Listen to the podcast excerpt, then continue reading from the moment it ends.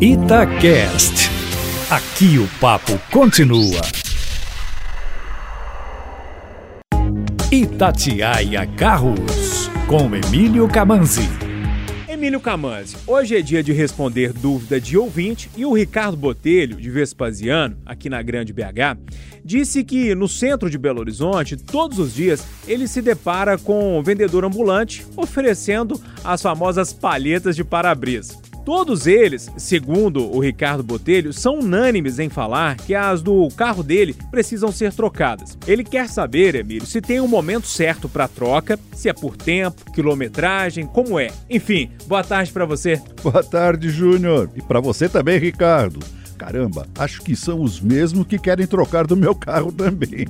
Ricardo, não caia nessa. Primeiro porque, a menos que estejam quebradas, não tem como avaliar se estão boas ou não apenas olhando. Segundo, porque o produto que eles vendem não é de qualidade. As palhetas não têm um tempo ou quilometragem para serem trocadas.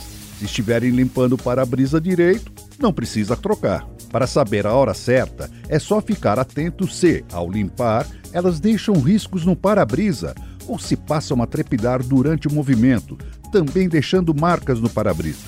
Situações que dificultam a visibilidade, principalmente à noite. Aí, o certo é ir a uma loja de autopeças de nome e comprar novas de marca conhecida. Duas dicas.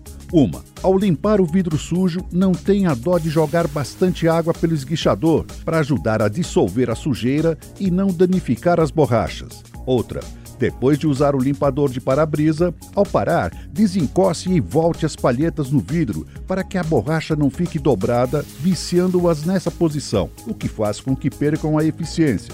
Te garanto que elas vão durar mais. Emílio, mais informações, vídeos, reportagens lá no seu site? Exatamente carroscomcamanzi.com.br. Um abraço, Emílio. Outro bem grande, Júnior.